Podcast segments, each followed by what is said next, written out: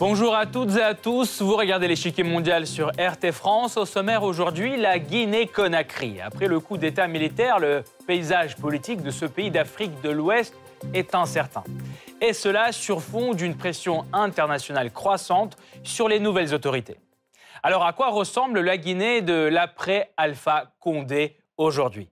Le 1er octobre, le commandant des forces spéciales, Mamadi Doumbouya, devient officiellement le nouveau chef d'État guinéen. La cérémonie d'investiture a lieu presque un mois après le renversement d'Alpha Condé, lui-même mis en détention. Promettant de rédiger une nouvelle constitution et d'organiser de nouvelles élections, Doumbouya évite toutefois de fixer la durée de la transition. Ce changement de pouvoir est vivement critiqué à l'international. Un certain nombre d'États et l'ONU appellent à la libération immédiate d'Alpha Condé. La CDAO, elle, suspend la Guinée de son organisation et exige une durée précise de la période transitoire. Plusieurs missions sont envoyées en Guinée afin d'accompagner la transition. Face à cette pression, le gouvernement guinéen cherche des soutiens dans la région. Il accueille les dirigeants de la Sierra Leone et de la Guinée-Bissau à Conakry pour une visite officielle. En outre, la diplomatie guinéenne cherche à établir des contacts avec la Russie et la Chine.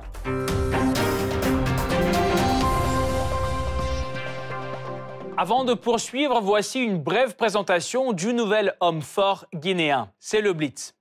Âgé de 41 ans, Mamadi Doumbouya est originaire de Cancan, une région à l'est du pays. Stagiaire à l'école de guerre en France, il est titulaire d'un brevet français d'études supérieures militaires et d'un master de défense de l'université parisienne Panthéon-Assas. Il suit en outre des formations militaires en Israël, au Sénégal et au Gabon. Fort de plus de 15 ans d'expérience militaire, il est rappelé en Guinée en 2018 où il se voit confier la direction du groupement des forces spéciales, une unité d'élite de l'armée guinéenne. Jouissant de la confiance du président Condé, Doumbouya renforce progressivement le poids de son unité au sein du pays et renverse finalement le chef de l'État en 2021. Ces motifs font toujours l'objet d'un débat. Pour certains, l'élément déclencheur est l'arrivée au pouvoir au Mali d'Assimi Goïta, son ami et soutien potentiel. Une excellente occasion pour Doumbouya de lui emboîter le pas. D'autres parlent de ses ambitions croissantes au sein du groupement des forces spéciales, alors que Doumbouya lui-même évoque une série de défis en interne qui l'ont poussé à prendre les choses en main. La Guinée traverse une nouvelle période de turbulence politique. Au début de son troisième mandat présidentiel, considéré par l'opposition comme illégitime, le président guinéen Alpha Condé est arrêté par son propre chef des forces spéciales qui lui arrache les rênes du pays. Le Parlement et le gouvernement sont dissous et la Constitution est annulée. Les nouvelles élections seront organisées à la fin de la période de transition dont les délais restent flous. À l'international, nombre d'États condamnent ce coup d'État et exigent la libération d'Alpha Condé. L'Union africaine et la CDAO vont encore plus loin et suspendent la participation de la Guinée dans leurs organisations. Dans ces conditions, la diplomatie guinéenne s'active, cherchant des soutiens dans la région et surtout à l'international. Qui est-ce qui est à l'origine de ce changement de pouvoir en Guinée? Comment le nouveau dirigeant guinéen voit-il le processus de transition? Qui tend la main aux nouvelles autorités guinéennes. Pour répondre à ces questions, nous rejoignons Hamzat Boukari Yabara, professeur à l'école politique africaine de Paris et secrétaire général de la Ligue panafricaine UMOJA. Monsieur Boukari Yabara, bonjour. Euh, tout d'abord, pourquoi Alpha Condé n'a-t-il pas réussi à s'accrocher au pouvoir après avoir obtenu son troisième mandat? Alpha Condé n'a pas été en mesure de réaliser son troisième mandat jusqu'au bout tout simplement parce que ce mandat était dès le départ très impopulaire. Euh, on a vu déjà plus d'un an en amont de ce référendum constitutionnel et de ces élections des mobilisations au niveau de l'opinion publique guinéenne, qu'il s'agisse euh, et de la société civile et des organisations politiques, notamment de, l'opposition, mais également, il faut le souligner, de la, diaspora guinéenne, euh, qui s'est mobilisé contre ce projet de, coup d'État constitutionnel à travers des, manifestations, à travers un certain nombre de rencontres, d'informations qui ont été toutes réprimées par le, par le régime d'Alpha Condé qui quelque part s'est rendu illégitime. Donc il y a déjà ce premier élément, à savoir que le projet du troisième mandat était fortement impopulaire auprès d'une grande partie des Guinéens. Euh, deuxièmement, le soutien de l'opinion publique internationale et de ce qu'on appelle entre guillemets la communauté internationale était très tiède euh, vis-à-vis d'Alpha Condé. On se souvient notamment des, euh, doutes et des hésitations de la France, qui reste quand même l'ancienne puissance tutélaire au niveau de la Guinée. Et puis, troisièmement, il y a le fait que tout simplement le pouvoir d'Alpha Condé était particulièrement fragile. Il reposait sur euh, un charisme qui, d'une certaine manière, avait disparu. On sait qu'il est arrivé au pouvoir avec beaucoup euh, d'espoir. Et euh, beaucoup de ces espoirs-là ont été déçus par le type de politique qu'il a pu mener par la suite. donc quelque part, il n'y avait pas de raison finalement qu'il y ait un élan ou un soutien populaire à ce troisième mandat, de la même manière qu'il n'est pas surprenant qu'il n'y ait pas eu une mobilisation massive pour entre guillemets sauver son régime au moment donc de la, de la venue donc, euh, du coup d'État le, 5 septembre dernier. Pensez-vous que Doumbouya poursuivra la transition du pouvoir ou essaiera-t-il euh, de conserver le pouvoir entre ses mains?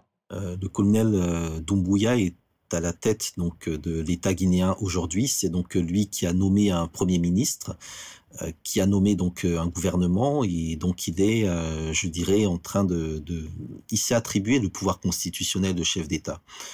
Euh, on peut penser effectivement qu'il euh, voudra garder la mainmise sur la suite des opérations, ce qui est tout à fait, euh, ce qui est tout à fait logique dans cette circonstance.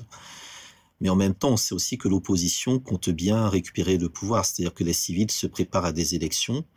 Et on a dans un certain nombre de cas africains d'exemples de dirigeants arrivés au pouvoir d'abord effectivement dans le cadre de coups d'État militaires, ou par la force, et qui ensuite se reconvertissent tout simplement en civils. Donc il y a effectivement cette possibilité pour Mamadi Doumbouya de jouer, je dirais, sur euh, une reconversion du pouvoir militaire au pouvoir civil, et aussi la possibilité d'avoir un pouvoir politico-militaire ou civilo-militaire quelque part.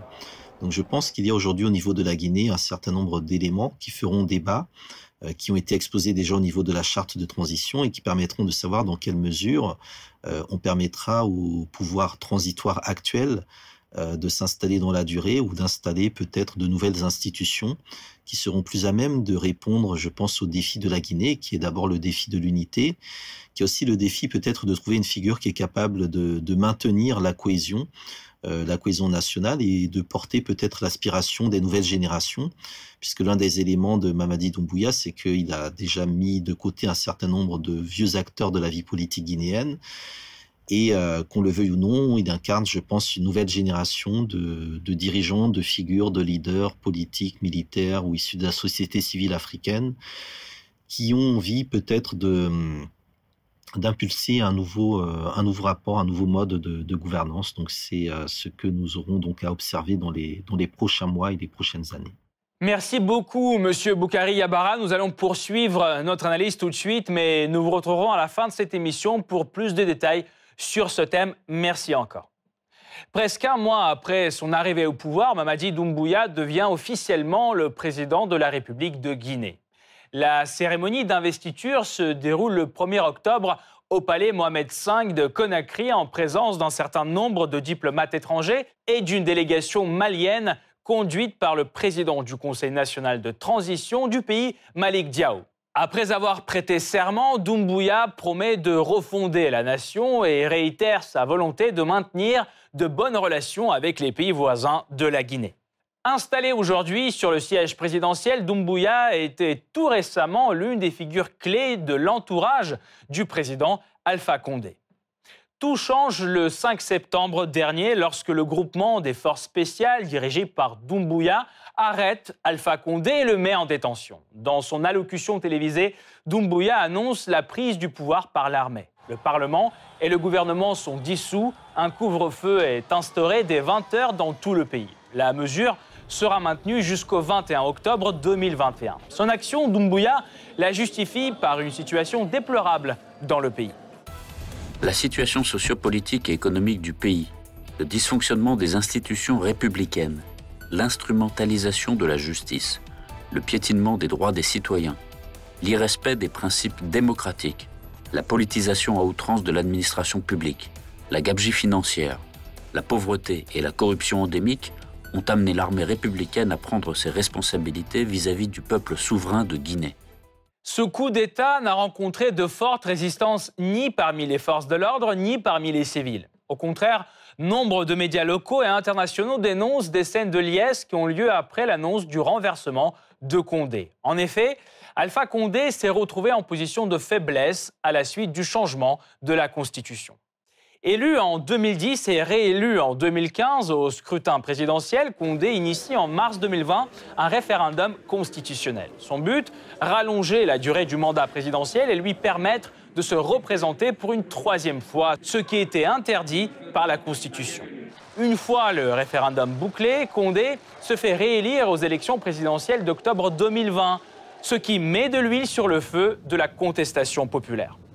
Cette constitution est invalidée par les nouvelles autorités. La nouvelle loi fondamentale sera rédigée et soumise à un nouveau référendum à la fin de la période de transition dont les délais restent flous. En l'absence de constitution, la gouvernance se fera à partir de la charte de transition publiée par les militaires. Le document instaure plusieurs organes de transition. Le Comité national du Rassemblement pour le développement composé de militaires, un gouvernement et un organe législatif, le Conseil national de la transition. Tous ces organes sont contrôlés par le président de la transition et le chef suprême des armées, Mamadi Doumbouya. C'est lui qui nomme les ministres et les membres du Conseil national de la transition et détermine la politique étrangère du pays. Un véritable chaos politique qui risque d'aggraver la crise socio-économique héritée de l'ère Alpha Condé. Malgré une abondance en ressources naturelles et une croissance économique soutenue ces dernières années, la plupart de la population guinéenne vit en dessous du seuil de pauvreté. La corruption endémique paralyse les institutions. Selon l'indice de développement humain qui évalue l'espérance de vie, le niveau d'instruction et le revenu moyen d'une population, le pays se classe 178e sur 187, soit l'une des pires performances mondiales. Sur le plan politique et sécuritaire, les conséquences de ce coup d'État peuvent aller bien au-delà des frontières nationales. C'est le troisième coup d'État en quelques mois en Afrique subsaharienne après le Tchad et le Mali. Et après la Guinée, c'est au tour du Soudan. Une tendance dangereuse qui peut en inspirer d'autres emboîter le pas. Comme c'était le cas de Doumbouya lui-même, selon certains médias qui mentionnent ses liens amicaux avec le Malien Assimi Goïta. Un futur économique incertain, des problèmes sécuritaires et une stratégie de sortie de crise fragile. Le nouveau gouvernement guinéen est pour le moment dans le flou. Pourtant, sa diplomatie commence déjà à prendre des contours. Alors, quelles sont les priorités du nouveau chef d'État à l'international? Quelle est la réaction de la communauté internationale au renversement d'Alpha Condé? Qui tend la main au nouveau dirigeant guinéen? La réponse après la pause.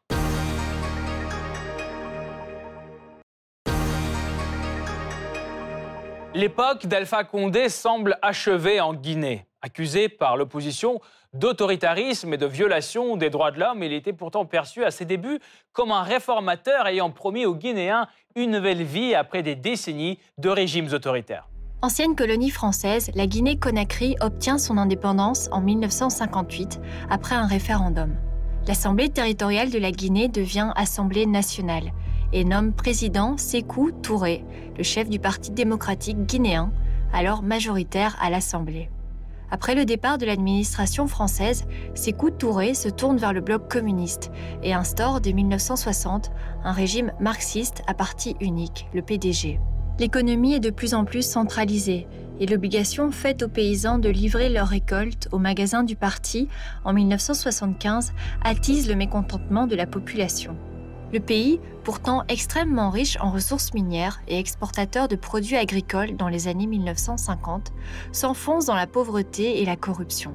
À la mort de Sékou Touré en 1984, un groupe de militaires s'empare du pouvoir au nom d'un comité révolutionnaire de redressement national, avec à sa tête le colonel Lansana Conté. Ce dernier, devenu chef de l'État, s'engage à ouvrir le pays et à mettre en place des réformes libérales aussi bien économiques que politiques. Au cours des années 1990, l'économie guinéenne connaît une croissance d'environ 4,5% par an et les finances du pays s'améliorent peu à peu. Côté politique, Lansana Conté instaure le multipartisme et en 1993, il est élu président.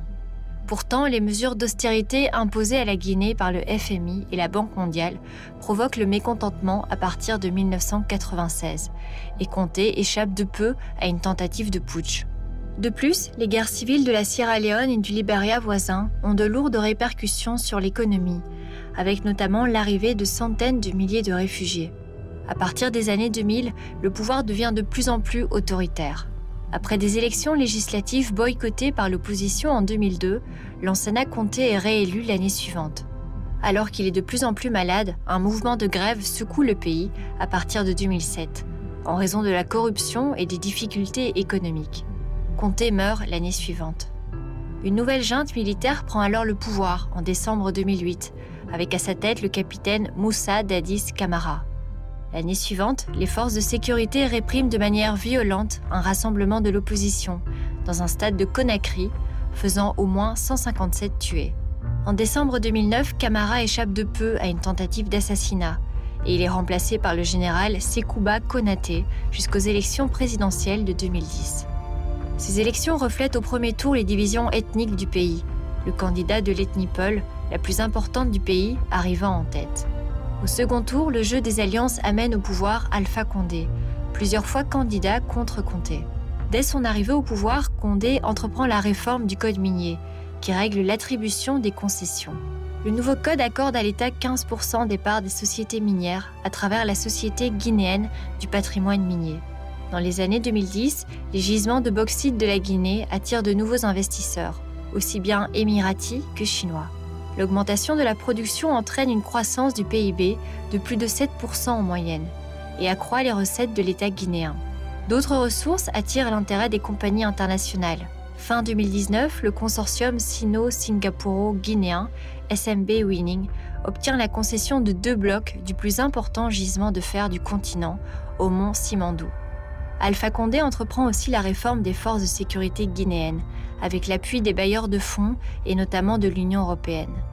La réforme du secteur de la sécurité a principalement pour but de professionnaliser l'armée et la police, notamment par des formations à l'étranger. En 2018, Condé décide la création d'un groupement des forces spéciales, avec à sa tête le lieutenant-colonel Mamadi Doumbouya, ancien légionnaire de l'armée française, expérimenté et titulaire de plusieurs formations à l'étranger. Après avoir été réélu en 2015, Alpha Condé lance, début 2020, une modification de la Constitution par référendum. Le vote, qui a lieu dans le contexte de la crise du Covid, est boycotté par l'opposition, qui dénonce des fraudes, et une première vague de manifestations se déclenche. Lorsque Condé se représente une troisième fois en 2020, sa réélection entraîne de nouveaux mouvements de protestation, notamment à Conakry, le poussant à faire appel à l'armée. Les événements de Guinée suscitent immédiatement des préoccupations aux quatre coins du monde. Certains pays se limitent à des appels au calme et au respect de la Constitution, comme par exemple les États-Unis. Cependant, la plupart des acteurs mondiaux dénoncent un coup d'État et appellent à libérer Alpha Condé. Parmi eux, la France, la Russie, la Chine, l'Union européenne et l'ONU. Je veille personnellement à la situation en Guinée de très près. Je condamne fermement tout renversement du gouvernement par la force des armes et appelle à une libération immédiate du président Alpha Condé. Même son de cloche chez les organisations régionales, sauf qu'elles joignent la parole à l'acte.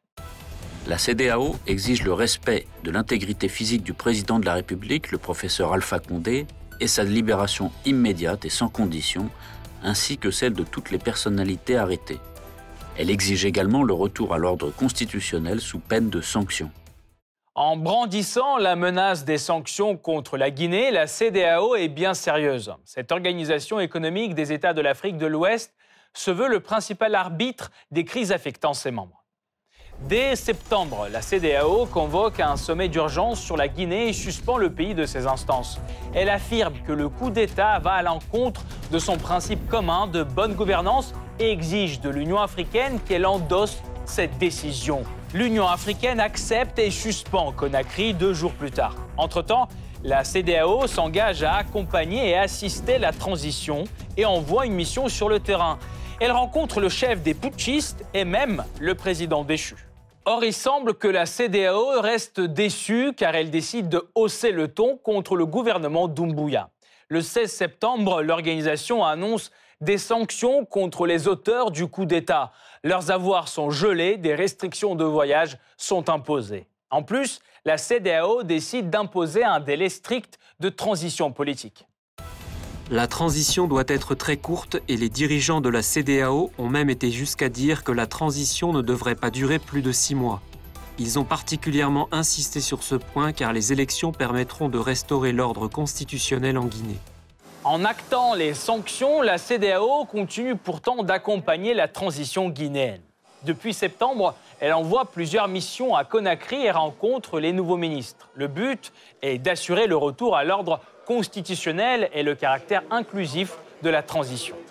Pour l'instant, le processus politique guinéen semble satisfaire la CDAO qui se réjouit de la mise en place du gouvernement de transition et du Conseil national de transition. De leur côté, les putschistes semblent accepter le suivi de la CDAO. L'atmosphère est apaisée. Nous nous retrouvons et nous attendons beaucoup de la CDAO, de son accompagnement et de son appui. Et nous allons avoir des entretiens fructueux, sûrement. Je suis tout à fait sûr. Pourtant, la CDAO n'envisage pas la levée des sanctions et côté diplomatique, Conakry a du travail à faire. Depuis l'investiture de Doumbouya début octobre, les dirigeants africains semblent bouder Conakry, à l'exception des responsables de la CDAO, seuls deux présidents d'Afrique se rendent en visite en Guinée. Le premier à faire le geste est le dirigeant de la Sierra Leone, Julius Maada Bio, suivi par le président bissau-guinéen, Umaro Sissoko Ambalo. Reste à savoir si l'Afrique s'ouvrira aux nouveaux dirigeants guinéens et quid des partenaires d'un plus gros calibre? Car le coup d'État inquiète beaucoup la Russie et la Chine qui ont d'importants intérêts miniers dans le pays. Pékin et Moscou y exploitent des mines de bauxite, un minéral qui sert à produire de l'aluminium. La Guinée en possède les plus grandes réserves mondiales et assure plus de 40% des approvisionnements chinois et 30% de ceux du géant russe Roussal. Les inquiétudes autour du coup d'État guinéen ont déjà fait flamber les prix mondiaux de l'aluminium, presque 3200 dollars par tonne fin octobre. En tout état de cause, nous espérons que les intérêts commerciaux de nos entrepreneurs et de nos entreprises ne seront pas affectés et seront garantis. Pour la Guinée, l'investissement étranger dans l'industrie minière est un facteur incontournable de croissance. Du coup, dès le lendemain du coup d'État, le colonel Doumbouya se précipite pour rassurer les investisseurs. Il est demandé aux compagnies minières de poursuivre leurs activités. Le couvre-feu dans les zones minières est levé pour assurer la continuité de la production. Le comité assure les partenaires qu'il respectera toutes ses obligations liées aux conventions minières et rappelle son engagement à favoriser les investissements étrangers dans son pays. Et pour ne pas perturber les exportations, les putschistes laissent les frontières maritimes ouvertes et s'empressent aussitôt à établir des contacts avec les plus gros acteurs. Trois jours après le coup d'État, le 8 septembre, le colonel Doumbouya reçoit l'ambassadeur de Russie, Vadim Razumovski. C'est le premier diplomate étranger reçu par le chef des putschistes, note la presse locale. Le lendemain, Doumbouya invite l'ambassadeur de Chine notamment pour convaincre Pékin de poursuivre les activités industrielles dans le pays. Pour y voir plus clair, nous revenons vers Hamzat Boukari Yabara, professeur à l'école politique africaine de Paris et secrétaire général de la Ligue panafricaine UMOJA. Monsieur Boukari Yabara, que peuvent faire l'Union africaine et la CDAO pour résoudre la crise guinéenne La suspension et les sanctions sont-elles la meilleure voie?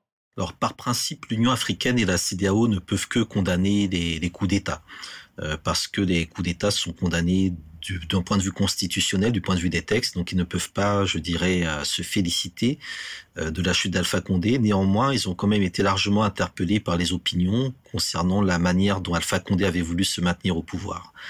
Donc le principe de, de, sanction, le principe de négociation, le principe de médiation est généralement celui utilisé par ces, par ces instances. Euh, il faut savoir que c'est plutôt la CDAO qui va récupérer en fait le dossier puisque on est dans un principe de subsidiarité. Donc la CDAO a tenté de proposer donc une médiation euh, via donc un diplomate ou un Bediban Chambas qui a été rejeté euh, récemment donc par euh, Mamadi Doumbouya qui propose plutôt une coopération. C'est-à-dire que la Guinée aujourd'hui souhaite plutôt coopérer avec la CDAO, donc éventuellement accueillir des missions, plutôt que d'avoir la CDAO en tant que médiateur. Et cela relève, je pense, à la volonté pour le pouvoir guinéen de vraiment traiter cette transition euh, comme un sujet interne, euh, comme un sujet qui doit d'abord réunir tous les Guinéens, plutôt que de passer effectivement par une médiation qui viendrait de l'étranger et qui nécessiterait d'avoir une compréhension réelle et fine de la société guinéenne, ce que n'ont pas forcément euh, des médiateurs envoyés par la CDAO, qui ont plus un rôle de technocrate et qui sont plus du genre, je dirais, à comment dire, à s'immiscer peut-être aussi dans les affaires internes de la de la Guinée. Donc, à mon sens, euh, la CDAO doit rester dans un rôle d'observatrice. Elle doit coopérer et puis surtout, elle doit écouter quelles sont les, les demandes aujourd'hui de, de l'État et du peuple guinéen euh, et enfin être, je pense, dans une démarche relativement souple. Euh, certes, elle peut condamner le principe du coup d'État, mais il est euh, nécessaire qu'elle comprenne aussi quels sont les enjeux aujourd'hui qui se posent au niveau de la Guinée. Parlons maintenant des acteurs internationaux sur la scène guinéenne. Les positions de la Chine et de la Russie dans le pays sont-elles en danger? Et comment la France peut-elle réagir à ce coup d'État? Dans ses premières déclarations, le, le, colonel Doumbouya a bien précisé que les investisseurs n'avaient pas d'inquiétude à avoir, euh, que les affaires allaient continuer au niveau de la, de la Guinée. On sait néanmoins qu'il y a un certain nombre de, scandales économiques il y a un certain nombre d'opérateurs économiques euh, publics et privés qui sont euh, qui sont visés et qui étaient parfois des soutiens donc de, de l'ancien régime. Donc la question va se poser effectivement du, jeu des alliances, notamment vis-à-vis de la Russie, de la Chine, de la France, des États-Unis, aussi d'Israël, qui sont tous présents aujourd'hui en Guinée, qui ont tous des intérêts économiques, géoéconomiques et aussi géostratégiques. Donc effectivement, la question des, soutiens dont bénéficiera le nouveau régime guinéen sera très important à suivre. Euh, on sait que la, Russie est très présente et de plus en plus présente en Afrique et qu'elle répond parfois à une certaine demande des, euh, pays, des peuples ou des sociétés civiles africaines. On sait que la France a aussi euh, une chasse gardée à ce niveau-là et qu'elle va tenter de conserver. Donc je dirais qu'aujourd'hui, il y a la possibilité de faire de la Guinée un nouveau terrain où justement les cartes pourraient être rebattues. Donc tout cela nécessite d'abord, à mon sens, que euh, le peuple guinéen définisse ses intérêts et soit en mesure d'exposer ses intérêts euh, à ceux qui voudront bien l'entendre. Et de ce point de vue-là, on peut penser qu'effectivement la, Chine ou la Russie ou d'autres acteurs qu'on appelle les pays émergents euh, pourraient trouver dans le nouveau régime de Conakry ou dans la transition, dans ce régime qui viendra par la suite, une possibilité bah, d'avancer leurs intérêts et euh, peut-être aussi de mieux répondre quelque part aux enjeux de développement qui se posent au niveau de la, de la Guinée. Merci beaucoup, euh, Monsieur Yabara. Je rappelle Hamzad Boukari Yabara, professeur à l'école politique africaine de Paris et secrétaire général de la Ligue panafricaine UMOJA, était aujourd'hui avec nous. Merci encore pour cet éclairage. Cette partie-là n'est pas encore terminée. La semaine prochaine, une nouvelle partie vous attend avec d'autres pions sur l'échiquier mondial. À bientôt sur RT France.